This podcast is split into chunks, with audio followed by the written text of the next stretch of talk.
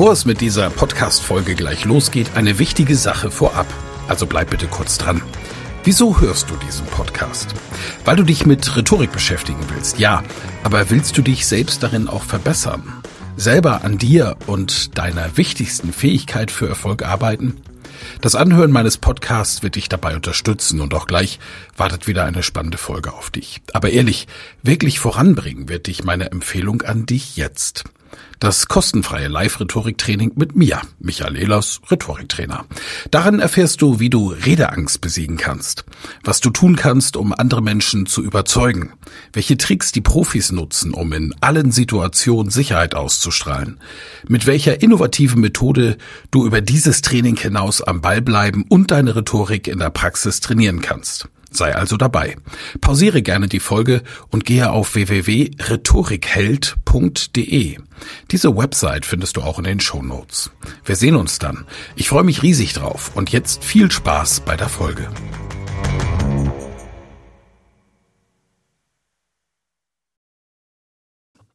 Der Rhetorik-Club auf LinkedIn. Das Social-Audio-Format für UnternehmerInnen, Glückssucher und Erfolgshungrige. Ihr Gastgeber, Buchautor und Rhetoriktrainer Michael Ehlers begrüßt Sie und seine absoluten Top-Experten aus dem deutschsprachigen Europa. Heute dabei sind Herzlich willkommen. Heute dabei sind Mona Schnell, freie Journalistin, Autorin, und Ghostwriterin aus Hamburg, Alex Wunschel, Mr. Podpimp, einer der besten Podcaster und der ältesten. Das muss man leider auch sagen, Alex, die wir in Deutschland haben. Der Neurowissenschaftler, da lacht die Schwester. Da lacht die Schwester. Der Neurowissenschaftler Dr. Frederik Hömicke ist dabei. Ähm, Wenn es um Content Marketing und Verkaufen an Top-Entscheider geht, Stefan Heinrich, Yvonne de Barg, bekannt als Schauspielerin aus zahlreichen Serien und Expertin für den professionellen Auftritt online wie offline. Monatenio, Helping Entrepreneurs to Scale Their Business. Sie macht Projektmanagement, ist als Experte dabei Claudia Kohnen, die sanfteste Stimme, die ich kenne und den, ja darf man das jetzt schon sagen, Top-Bestseller-Autoren auf jeden Fall, aktuell mit seinem Buch Dodoland, Martin Limbeck, Verkaufstrainer Nummer eins. Schön, dass ihr alle dabei seid. Ich freue mich wirklich wahnsinnig. Und das Thema des heutigen Tages ist Shitstorm. Sind wir eine Haut drauf Gesellschaft? Und ich finde, wir hören mal als erstes einem Mann zu, den viele von euch kennen. Professor Dr. Peter Kruse. Peter Kruse hat damals der Bundesregierung in einem Digitaltalk erklärt, dass das Netz, das Internet und vor allen Dingen auch die sozialen Netzwerke Dinge deutlich verändern. Und diese Veränderung nehmen wir vermehrt wahr. Hören wir ihm mal zu ich Ihnen gerne eine Grundthese kurz in den Raum stellen. Ich glaube nämlich, dass das Internet die Gesellschaft tatsächlich ganz gravierend verändert. Ich würde sogar den Begriff Revolution äh, dafür nehmen. Und zwar gibt es eine grundlegende Machtverschiebung vom Anbieter zum Nachfrager. Ich glaube, dass da etwas real passiert in allen Bereichen der Gesellschaft. Und das hat etwas mit der Systemarchitektur zu tun. Wenn man sich anschaut, was wir in den letzten Jahren gemacht haben, dann sind wir hingegangen und haben die Vernetzungsdichte in der Welt gravierend erhöht. Es hat noch nie eine solche Explosion vorher gegeben.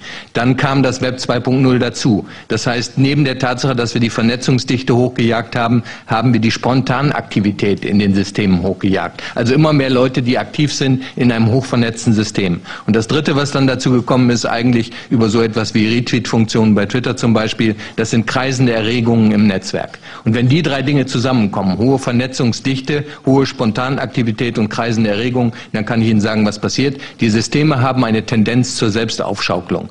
Das heißt, sie werden erleben, dass diese Systeme plötzlich mächtig werden, und zwar ohne, dass man vorhersagen kann, wo das ganz genau passiert. Und die wo das ganz genau passiert und wann das ganz genau passiert. Soweit Professor Dr. Peter Kruse leider schon verstorben. Eine hohe Vernetzungsdichte dadurch, dass jeder Mensch heute Endgeräte bei sich trägt. Spontanaktivitäten wie beispielsweise das schnelle Like bei Facebook oder der Gefällt mir hier bei LinkedIn oder die Retweet-Funktion bei Twitter. Und alles das führt zu kreisenden Erregungen. Wenn wir erst einmal einen Aufreger haben, na dann gehen wir alle drauf und dann gehen wir alle mit. Und wie schnell hat man sich eine Meinung gebildet? Erinnert ihr euch noch an unseren Altbundespräsidenten Wulff? Was für ein Riesenskandal.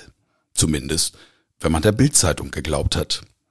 Sie hat diesen Mann, den Sie groß gemacht haben, so wie Sie selber sagen, wir machen Menschen groß und wir können Menschen auch wieder klein machen, klein gemacht, weil er Ihnen nicht gefallen hat. Wunderbar nachzulesen in der großartigen Nachbiografie Der böse Wulf. Wenn wir im Nachhinein draufschauen auf diese Skandale, stellen wir fest, allerhöchstens Skandelchen. Aber wenn die Presse erst einmal ein Bild geschaffen hat von einem Menschen, na dann wird draufgeschlagen. Und wie gerne wurde draufgeschlagen. Nicht nur auf Wulf, auch auf seine Frau.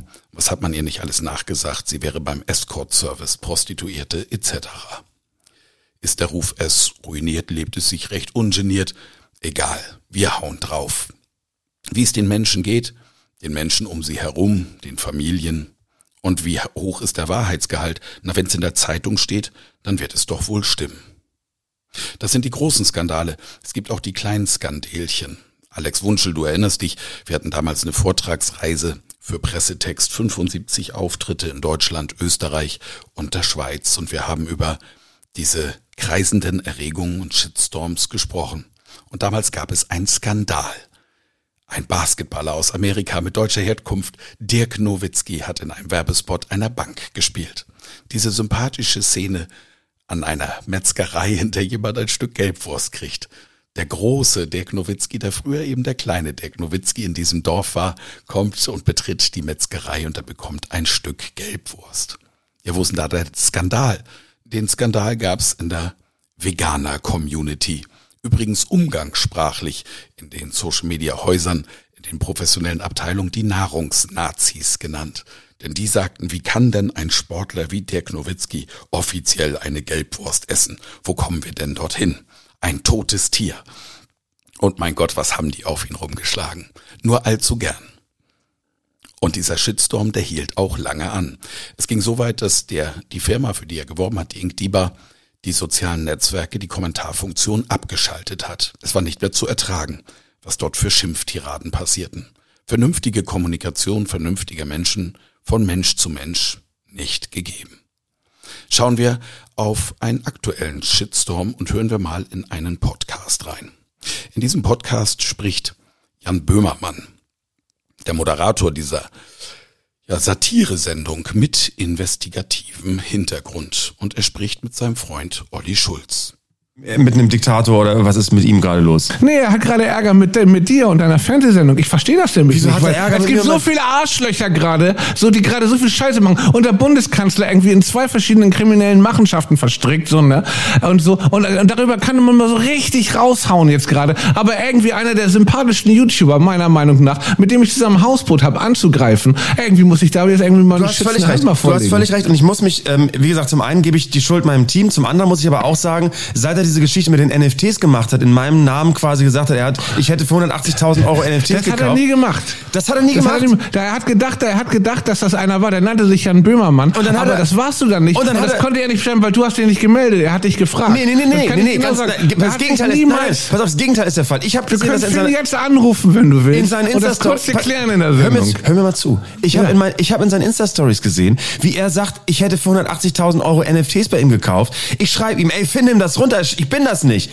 meldet sich nicht, drei Stunden lang nicht. Gar nicht, passiert gar nichts. Drei so, Stunden hat er nicht gemeldet. Nicht gemeldet. Ne? So, dann ich ruf dich an, sag, sag mal Filmbescheid, er soll das mal runternehmen, weil ich habe nicht keine NFTs, ich weiß nicht mehr, was das ist. Absolut und deswegen nicht. und deswegen arbeitest du dich das ab mit und dem jetzt pass auf. oder was? Und ich habe seitdem, seitdem folge ich ihm bei Instagram ja. und ich muss sagen, es ist für mich eine parodistische Herausforderung, dieses Ding auf ein neues Level zu bringen. Das ist so mhm. clean, das ist so safe, das ist so sauber. Da muss eine neue Ebene drauf. Das ist für ihn auch ein Business-Ding, weil ganz ehrlich, er macht alles richtig. Wenn du alles ja, richtig macht machst. Alles richtig. Und das ärgert ganz viele Leute, die noch nicht mal eine Kamera richtig halten können. Wenn ich mir die Dödel angucke, da in, in dieser Böhmerland-Geschichte da, das sind doch alles die letzten Handlanger, die da mitspielen dürfen. Spannend, oder? Finn oh, Kliman. ja. Fest und flauschig heißt dieser wirklich berühmte Podcast von Olli Schulz und Jan Böhmermann. Ich höre ihn sehr, sehr gerne.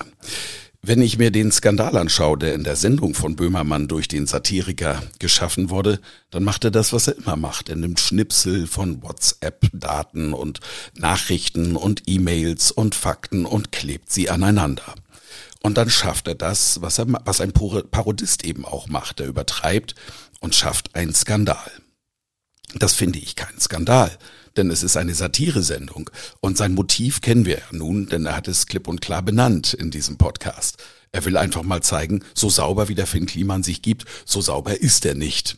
Die Frage wäre, gab er sich vorher eigentlich so sauber? Ich kenne ihn ganz gut und ich finde nicht, er ist sowohl in seinen Videos, die er macht, ein ziemlicher Trottel und hat offensichtlich auch jetzt, wie er es auch gerade in einem Video-Statement bekannt gegeben hat, gesagt, naja, in geschäftlichen Dingen bin ich ein ziemlicher Trottel. Er ist halt, was er ist. Er ist ein Künstler, ein Unterhalter. Und mit der Reichweite verdient er auch Geld. Das ist richtig. Aber was ist an dem Skandal dran, der hier geschaffen wurde? Ähm, wenn man jetzt auf seine Website geht oder so, irgendwas.com oder so oder de, könnt ihr mal selber nachschauen und nachgoogeln, dann werdet ihr feststellen, dass es dort eine Faktensammlung gibt, die immer noch davon berichtet, dass ein Unternehmer Mist gebaut hat. Ja, er hat Dinge nicht kontrolliert, aber diese ganzen Vorwürfe von wegen Finn Kliman hätte Masken gespendet, die nicht funktionieren, daran ist faktisch belegt heute nichts dran. Aber jetzt zur Mechanik der kreisenden Erregung, des Shitstorms.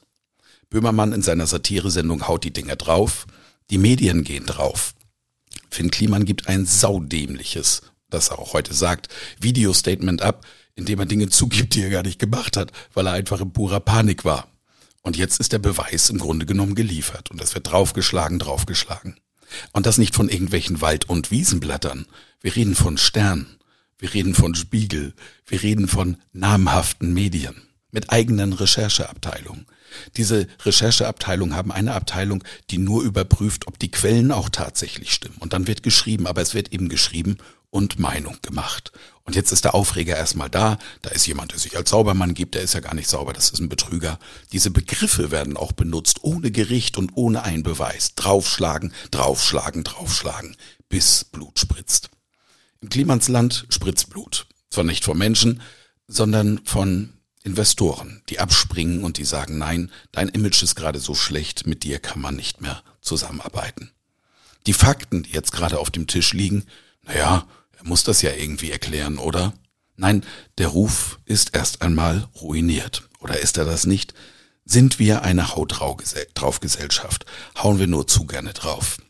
Lieber Frederik, wie ist deine Sicht auf die Dinge? Warum reagieren die Menschen so, wie sie reagieren? Ja, es ist schon echt spannend und äh, das, die Herausforderung ist, wir haben ja verschiedene Bereiche, über die wir reden müssen. Wir müssen darüber reden, wie funktioniert eine Gesellschaft, wie funktioniert aber auch die gesamte Medienlandschaft, die ja, muss man auch ganz klar sagen, äh, einen schönen Skandal gigantisch genießt. Weil der Skandal, der geht über zwei, drei Wochen und ist ein Thema, wo Leute sagen, oh, da will ich aber sehen, was da passiert und das schafft Auflage, das schafft Einschaltquote. Das, was ähm, Peter Kruse berichtet als kreisende Erregung, er ist Neurowissenschaftler gewesen und als, äh, wenn man als Neurowissenschaftler Erregung sagt, meint man Stress. Warum macht uns das Ganze so viel Stress? Wir gucken einen Finn Kliman an und wir sehen überhaupt gar keinen Finn Kliman mehr. Jede mediale Berichterstattung, jedes Marketing übertreibt immer in eine gewisse Richtung, weil ein voller differenzierter Blick ist immer langweilig. Also haben Medien ihn, äh, und wenn man in seine Kommunikation reinguckt, merkt man, das hat er gar nicht selber so gemacht, aber Medien haben ihn stilisiert. Er ist als Ideal und Symbol eines Saubermanns stilisiert worden. Und damit hat man ihn als Symbol genommen und ganz viel Hoffnung in ihn gesteckt. Hoffnung, dass es einen gibt, der ohne irgendwelche geschäftlichen Interessen immer nur was Gutes macht.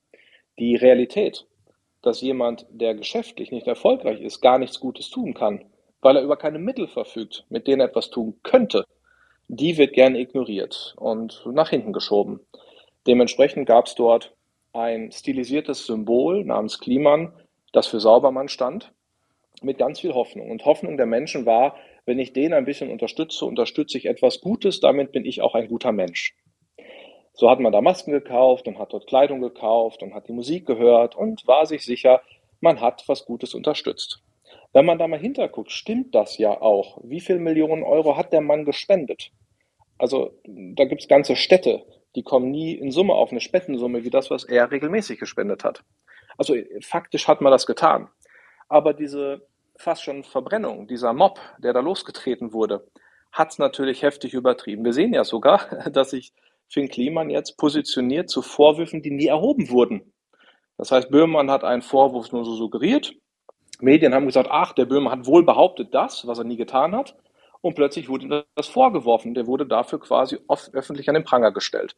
Jetzt finden wir solche perfiden Zyklen, dass sich Kliman verteidigen muss gegen Vorwürfe, die niemals jemand ausgesprochen hat, wo es niemals jemals einen Beweis gegeben hat.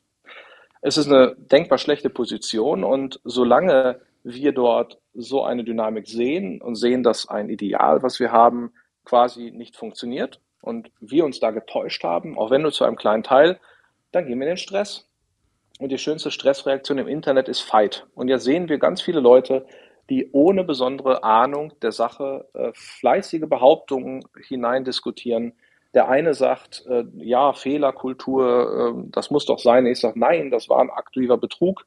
Ja, äh, dabei, wie du es gesagt hast, juristisch ist da noch nichts äh, gemacht. Und wenn ich mir die Webseite ansehe mit den Beweisen, gehe ich auch davon aus, dass juristisch da nichts passieren wird. Zumindest nichts, was wirklich funktioniert und nachhaltig ist.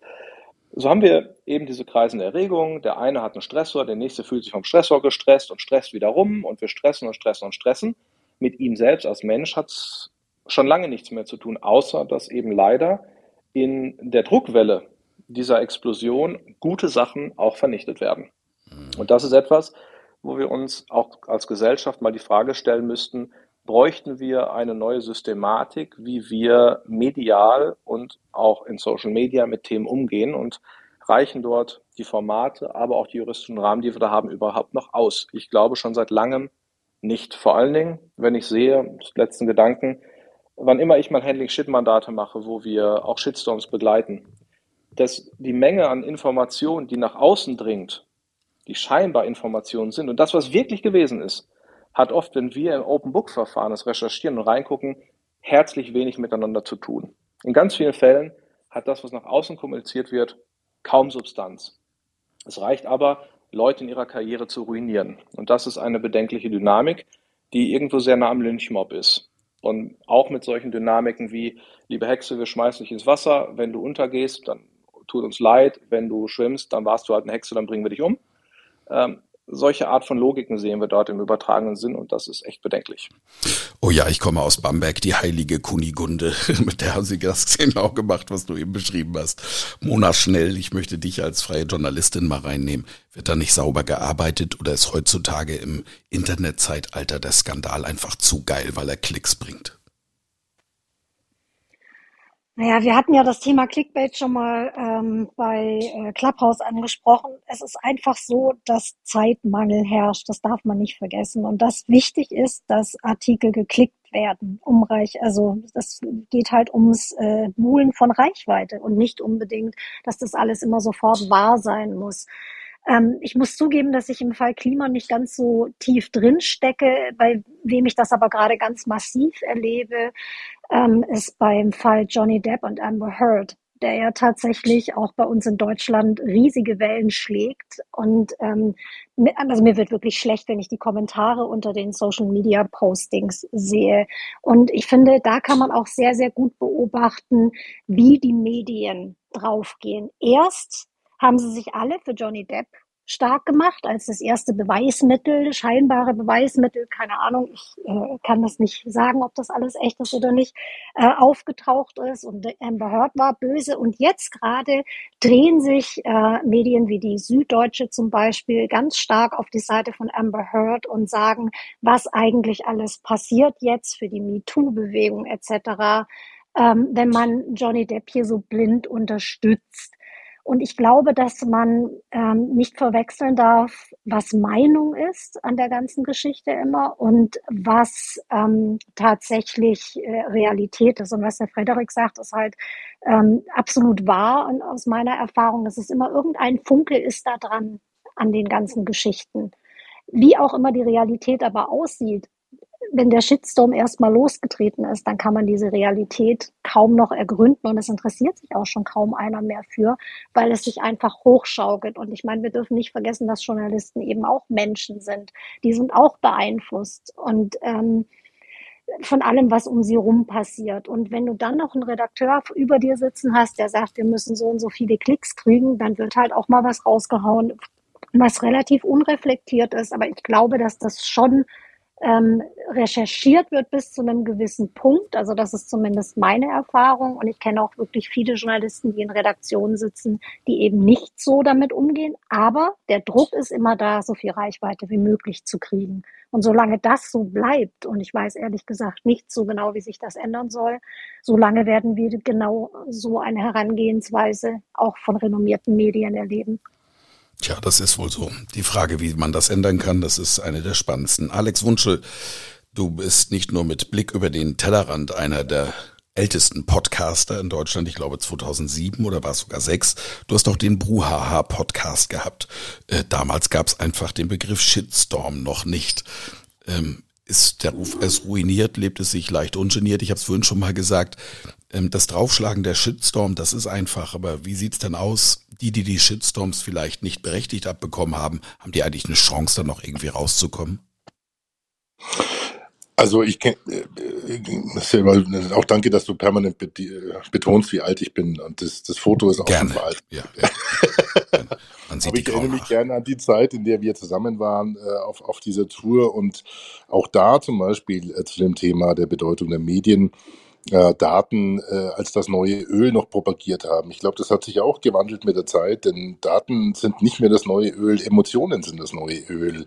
Emotionen münden in Engagement, Engagement äh, befriedigt den Algorithmus und der Algorithmus spült dann solche Informationen oder Medien hoch, die mit hoher Emotion diskutiert werden. Das wissen wir ja inzwischen, dass es bei den meisten Plattformen funktioniert. Und jetzt ist für mich die Frage dann, weil wir den Titel oder im Titel heute zu stehen haben, Hau drauf Gesellschaft. Also reden wir jetzt über Böhmermann als Hau drauf Medium oder reden wir über uns reflektiv als Hau drauf äh, Reflektoren, also als die, die sozusagen Mitläufer sind und irgendwo wie der Frederik schon geschrieben, äh, äh, nicht geschrieben, vorhin erzählt hat, ähm, einen Antrieb verspüren, mit drauf zu hauen, uns, uns über Gebühr zu, zu engagieren, uns, uns vielleicht auch äh, ja, ohne weiteres Wissen der Fakten einfach in Meinungen ähm, ergießen. Ich meine, wenn ich jetzt in mein, auf mein Deep Ocean Profil schaue, ich bin hoch in Empathie und gering in Politeness, also ich bin äh, auch vom Standzeichen her vage.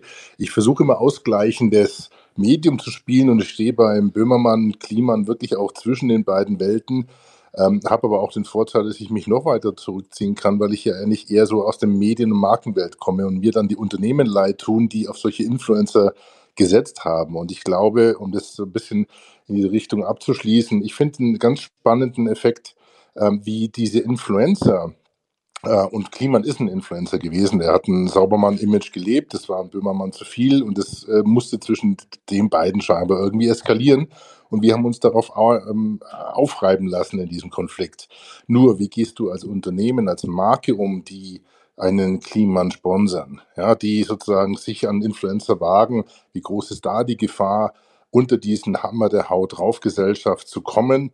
Und da haben wir damals den Bruhaha Podcast, weil wir viele Unternehmen, ich glaube 30 Episoden gab es damals beim Wolfgang Lünenburger Reidenbach, haben wir überall geguckt, was ist denn wirtschaftlich eigentlich an Schaden übrig geblieben und zwar long term. Und da ist nicht wirklich viel hängen geblieben. Ja, also die Wurst mit Dirk Nowitzki und ich habe die oft genug genossen mit dir zusammen, Michael. da ist ja, also wenn man jetzt jemanden nach der Wurst fragt, nach Ink Dieber und äh, den Veganern, das versendet sich, wie man so schön sagt. Und ich glaube, da liegt viel Hoffnung drin dass das, was wir an Unsinn machen als Haut drauf Gesellschaft, sich irgendwann mal in diesem Meer der schlechten Nachrichten teilweise versendet. Also ich bin da froher Hoffnung und ich habe noch keinen gesehen, der da wirklich als großes Opfer rausgeht. Der Kliman hat Patina, ist jetzt für andere Marken interessant. Also ich möchte provokant sagen, das schadet nicht lang.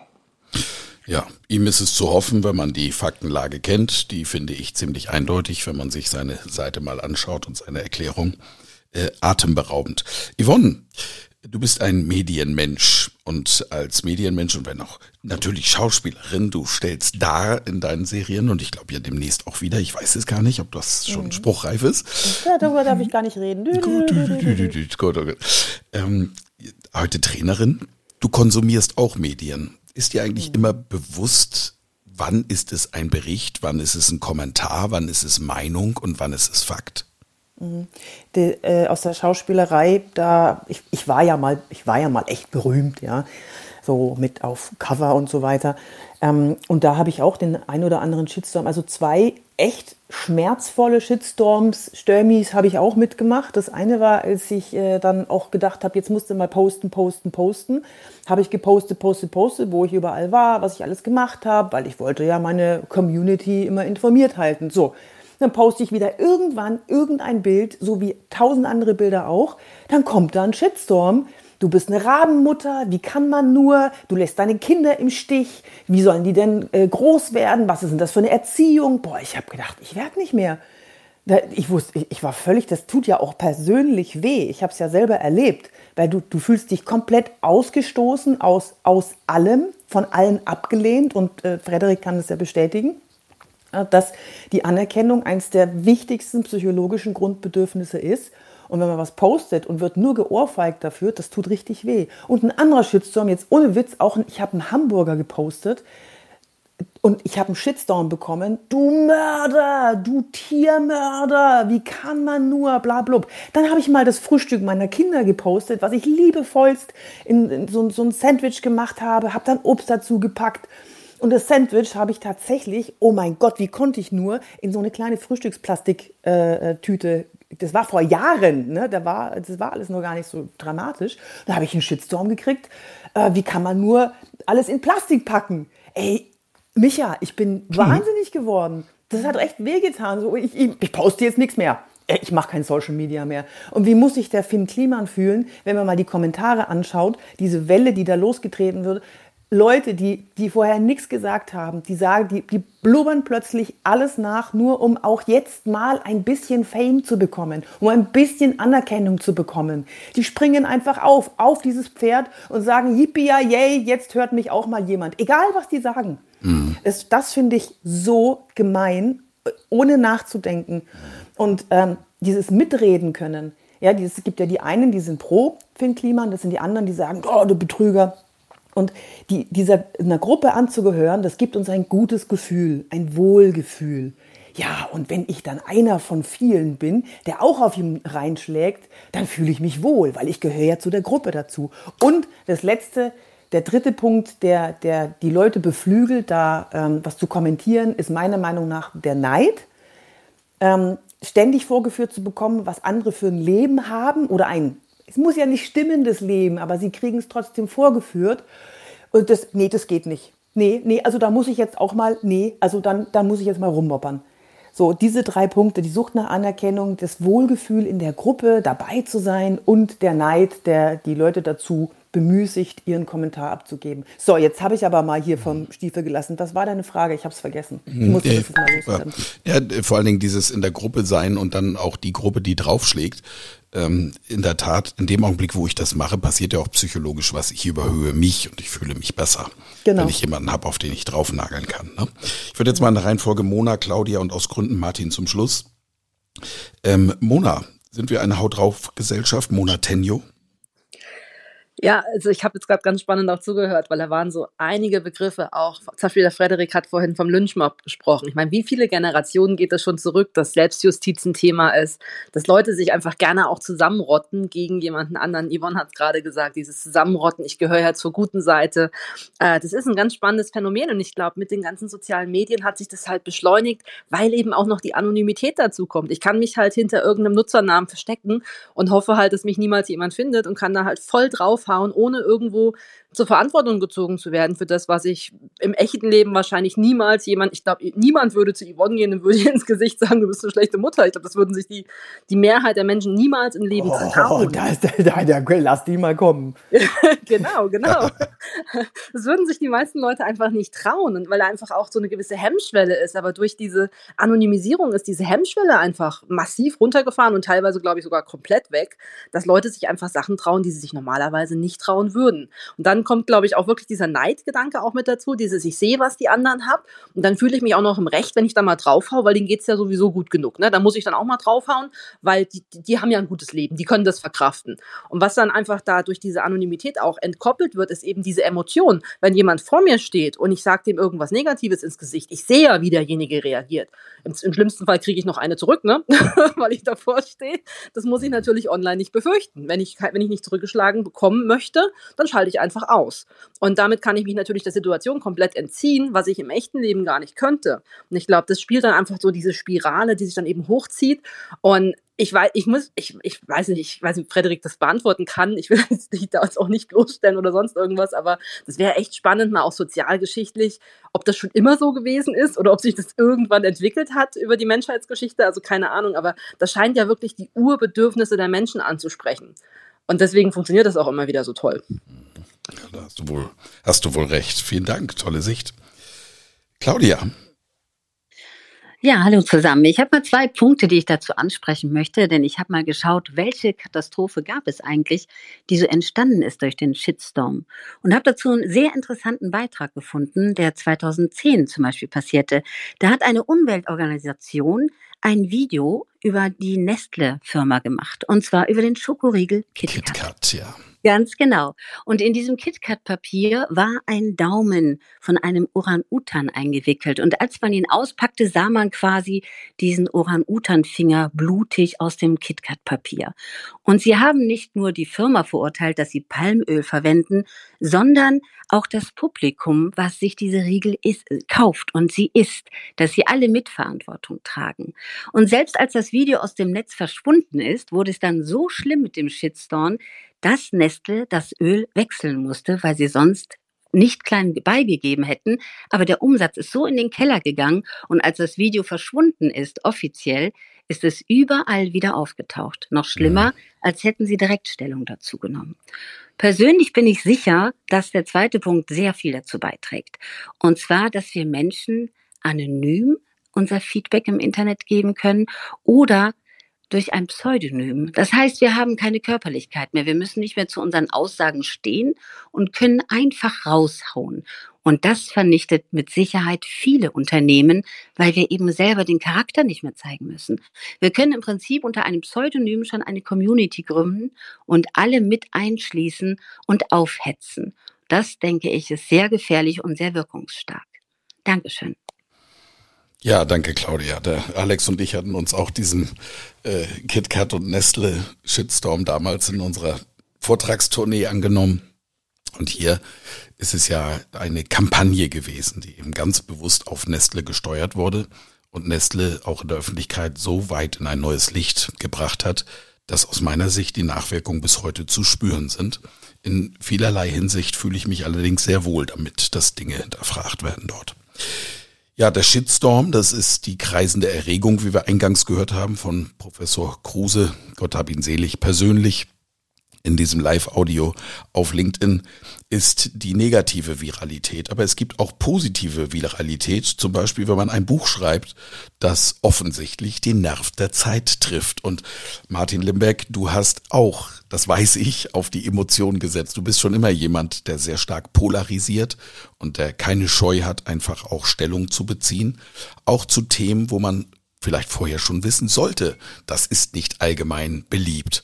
Aber du hast es gemacht und ein Buch Dodoland stürmt gerade die Bestsellerlisten. Ich bin sehr gespannt auf die nächste Spiegel-Bestsellerliste, ob es da nicht auftaucht. Mein Gefühl ist hier relativ klar. Martin, hast du dir nicht vielleicht diesen Aufreger hier sogar zunutze gemacht? Naja, wer mich kennt, weiß, ich bin Grenzgänger und äh, wer mich kennt gut und du kennst mich und viele andere hier auch, wie, wie Frederik, äh, äh, um, um mal hier so einen inneren Kreis zu sehen. Mir wird ja langweilig von mir selbst, wenn ich nicht irgendwas mache. Und es gibt ja so diese These bei uns im Markt, du musst alle zwei Jahre ein Buch schreiben und Autorität kommt von Autor sein. Und ich sage heute, so habe ich auch mal gedacht, aber heute sage ich, ich muss halt auch ein gutes Buch schreiben und ich darf da sicherlich mit Fug und Recht nach vier echten Bestsellern, also bei Amazon bin ich es auch schon, wie du eben richtigerweise gesagt hast. Und ich hab, bin auch sehr gespannt auf die nächsten äh, Listen. Und äh, ich wollte halt schon was schreiben, wo ich auch hinterstehe und was ich eben auch durch meine ja, Gipfelstürmer Mastermind-Gruppe höre, Unternehmer klagen darüber. Und es geht mir nicht, äh, hat vielleicht ja der eine oder andere verfolgt, ich war gestern bei Bild TV mal mit Politikern unterwegs. Das war auch eine ganz neue Erfahrung, wie die sich gegenseitig geben und nicht ausreden lassen. Und dann aus dem Thema ein anderes Thema wird und nochmal ein Thema wird. Ähm, und dann ging es natürlich um die Minderheit der 20 Prozent, die keine Lust auf Leistung hätten oder Lust auf Leistung haben, aber nicht können, weil krank und so weiter. Mir geht es um die Mittelschicht. Mir geht es um diese 65 Prozent, nehmen wir die mal aus der Gallup-Studie ja, die Dienst nach Vorschrift machen. Und ja, das setze ich auch hinzu. Äh, da sind auch Chefs dabei, die nicht gut entlohnen. Also gute Leistung soll auch gut entlohnt werden. Wir haben 127.000 Handwerksbetriebe bis 2027, die einen Nachfolger suchen. Und da gibt es eben auch Chefs oder Chefinnen, die es nicht hinbekommen, weil sie eine überzogene Forderung äh, an die Unternehmen haben und dann keinen finden. Also das ist auch ein Dodo-Verhalten, statt eine vernünftige Rentenbasis dann mit einem jüngeren Menschen oder Nachfolgern zu finden. So, die gibt es auf allen Seiten. Doch, was du sagst, Michael, äh, kann ich erleben, was mich erstaunt durch diese Internetgeschichte. Und ich will jetzt nicht wiederholen, der Beispiel, die wir hatten, auch ich habe das erlebt jetzt in meinen Posts, die natürlich polarisierend waren, die natürlich auch bewusst so waren, um Resonanz zu bekommen, denn wir alle wissen, äh, ne, nur eine Null hat keine Ecken und Kanten. Du musst etwas anstößig sein, um anzustoßen. Ja, da habe ich mich trotzdem gewundert, auch hier von Kolleginnen, Kollegen, von namhaften Unternehmern, Beratern, wie sie teilweise unter der Gürtellinie geschrieben haben. Ich habe ja so ein Thema Patzke Viola, da frage ich immer im Seminar, Patzke eher hart, Viola eher weich. Na, da haben sie mich falsch verstanden. Da sage ich, sie Depp, blöder. Da habe ich mich falsch ausgedrückt, ich dover, oder da haben wir uns beide falsch verstanden, beide zwei Dödels. Ich kann ja hart in der Sache argumentieren, aber menschlich fair. Und das vermisse ich oft. Ob das jetzt bei der Nummer mit dem Böhmermann ist, wo natürlich ein, in Anführungsstrichen ein Comedian eine Satire draufhaut. Ich frage nur, wie weit darf das gehen? Wenn ich sehe, wenn ich mit einem Jugendcoach spreche, durch Kinderlachen auch, dass junge Menschen, 12, 13, 14, oft auch Mädels, hergehen und äh, ein, ein, ein Bild posten, was dann nicht in einer Zeit von drei Minuten so und so viele Likes bekommen hat, der Stress da ist, das nochmal neu zu machen, das ist schon teilweise sehr hart. Und diese Vorverurteilung finde ich immer so schlimm, wie jetzt auch in diesem Fall, äh, was Frederik ja eben auch nochmal geschildert hatte. Und, und das finde ich so schade. Wir haben immer noch dieses Bewerten. Und das hat auch viel damit zu tun, ich nehme hier unten wieder unseren Sponsor, weil Mario auch gerade da ist, der ja einen mega Erfolg hat mit Kloster Kitchen als Beispiel dieses Thema des Neides. Und immer der, der erfolgreich ist, Bruce Lee, glaube ich, war der Zitatgeber, nur der vorne ist und den Ball hat, der wird angegriffen. Und das siehst du ja immer wieder. Nimm das schöne Beispiel, Michael, wir haben es ja jetzt gesehen, ich bin ein riesen Toni Groß-Fan. Ja, Sie hatten jetzt 90 Minuten Zeit, sich drei gute Fragen einfallen zu lassen und stellen. Ja, das war geil. Der geht. Das war mega, ja. Das, das geht natürlich viral, aber der Typ hat halt Cojones.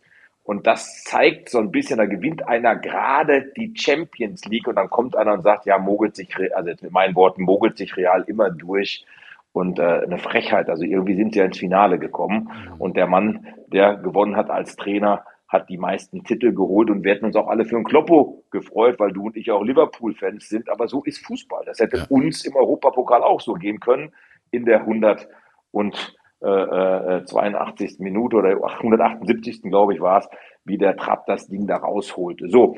Und, und das fehlt mir, also dieser, dieser Konsens auf Augenhöhe. Und das, das ist schon schade. Ja, vielen Dank. Also erst nochmal Glückwunsch zu deinem äh, großartigen Erfolg mit deinem Buch Dodoland. Das macht wirklich Spaß, das zu verfolgen und freue mich auch Dankeschön. immer, wenn ich dich im Fernsehen sehe. Da hast du ja im Augenblick auch viel Rückmeldung. Tja, schauen wir zurück auf die Folge, die wir heute aufgezeichnet haben. Gleich gehen wir hier in der Runde in die Diskussion. Das nehmen wir dann aber nicht mehr auf. Das heißt, ihr könnt ab jetzt, liebe Zuhörenden, wenn ihr Lust habt, etwas dazu beitragen, beizutragen, gerne die Hand heben und wir holen euch dann nach oben, wie das hier heißt, im Social Audio Format und ihr könnt mit uns diskutieren und wir wollen dann auch noch ein bisschen diskutieren. Möchte ich es kurz abrunden. Satire darf aus meiner Sicht wirklich nahezu alles. Und Jan Böhmermann darf damit auch alles. Der macht eine Satiresendung. Das, was mich stört und was diskutiert werden muss aus meiner Sicht, ist, wenn eine Satiresendung, die eine investigative Mitarbeiterin hat, ich weiß das von einem Top-Journalisten, mehrfach ausgezeichneten Wirtschaftsjournalistin, dass eine Mitarbeiterin in seinem Team so großartig ist, sie könnte bei jedem anderen Leitmedium auch arbeiten, aber sie ist eben im Team Böhmermann und daneben sitzen, ja, Satiriker, lustige Autoren dass die ein Thema aufgreifen und damit mit ein, für eine öffentliche Debatte sorgen, das ist gut, weil das ist ja die Aufgabe von Satire. Aber wir haben ja das Tondokument zu Beginn des heutigen Tages dieser Aufnahme hier gehört, in der er selbst, Jan Böhmermann, sagt, es wird ja mal höchste Zeit, dass dem mal die Leviten gelesen wird, weil der hat hier meinen Namen benutzt, um Umsatz zu machen. Was auch nicht stimmt, wie wir heute wissen, weil da hat jemand den Namen Jan Böhmermann benutzt und er war das nicht und Kliman wusste das und hat damit gar nichts gemacht. Also gibt's da doch noch ein persönliches Motiv dahinter, wäre die Frage. Offensichtlich. Das ist sogar belegt. In diesem Podcast kann sich ja jeder anhören. Aber ist es richtig, dass unkritisch in dieser Art und Weise Leitmedien mit großen Namen, denen wir vertrauen, dermaßen diese Satire-Sendungsbeweise übernehmen und dann draufschlagen? Das will ich zumindest mal hinterfragen. Dadurch, dass ich Finn kenne und äh, seine Daten sehr gut kenne, die er aufgearbeitet hat, kann ich nur sagen, ich fühle mich wahnsinnig unwohl in diesem System. Und ich finde es großartig, dass ihr dabei seid im Rhetorikclub und dieses Thema jetzt mit uns diskutieren wollt. Und auch für die Podcast-Hörer, euch möchte ich einladen, in den Kommentaren gerne euren Beitrag dazu zu geben, eure Frage zu stellen oder auch eine Rückmeldung zu der heutigen Folge, wie es euch gefallen hat. Wir hören uns in zwei Wochen wieder und ich freue mich jetzt auf die Diskussion mit den Teilnehmern hier auf LinkedIn Live. Vielen Dank fürs Zuhören. Mehr Informationen unter www.rhetorik.me.